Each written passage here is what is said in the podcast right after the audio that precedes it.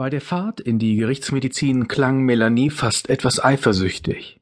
Sag mal, fahren alle Frauen immer so auf dich ab? Die Kerner hätte dich doch am liebsten vernascht eben, wenn ich nicht dabei gewesen wäre. Mark lachte. Nein, das ist überhaupt nicht üblich. Das habe ich auch so noch nicht erlebt.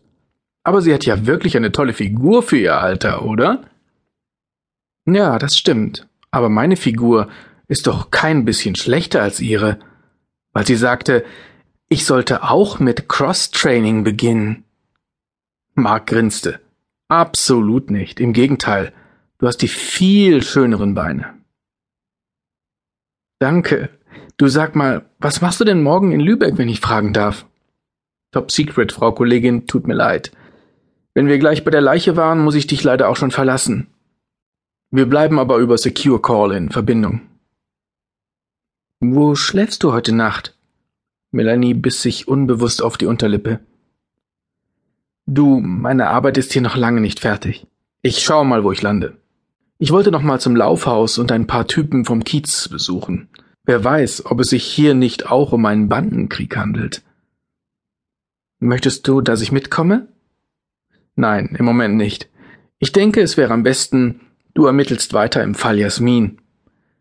Ich muss weiter Kontakt zu den 15 anderen Kollegen halten. Bei mir gehen ständig Nachrichten auf dem Handy ein.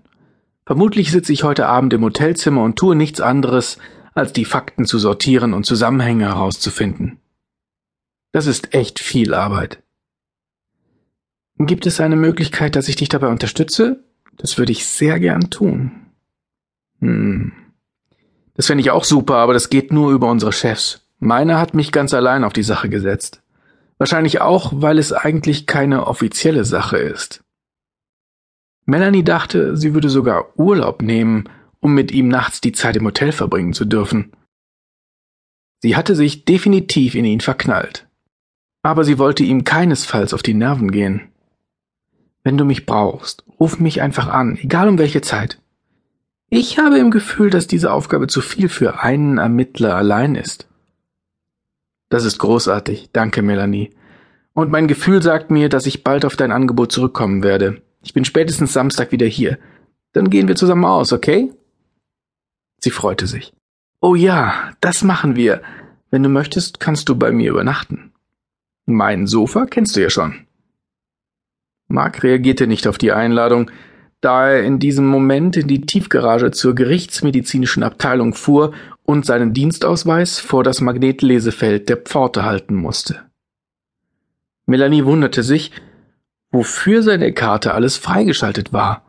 Ihre Karte hätte hier nicht funktioniert. Im Aufzug hinab ins Untergeschoss stimmten sie ihr Vorgehen ab. Sie sollte den Kollegen in der Kühlkammer mit einem Gespräch über die Strumpfhose verwickeln und ihn bitten, diese mit ihr zu holen. Mark musste allein mit der Leiche sein, um alles zu tun, was nötig war. Aber zunächst mussten sie den Kollegen aus der Abteilung finden. Es war weit und breit niemand zu sehen. Vor der verschlossenen Doppeltüre zum Hauptbereich stand eine Zimmertüre weit auf. An der Wand hing ein DIN A4-Blatt mit der handschriftlichen Notiz Bitte klingeln, neben einem kleinen Messingknopf, den man wohl drücken sollte. Bevor Mark dem Hinweis folgte, betrat er kurz das Zimmer und bediente sich in einem Regal mit Arbeitsmaterialien. Er zog mehrere Einmalhandschuhe aus einem Spender, gab Melanie zwei und steckte selbst mindestens fünf ein. Warum nimmst du so viele? Er zwinkerte ihr zu. Vorrat. Er zog sich zwei Handschuhe an und klingelte.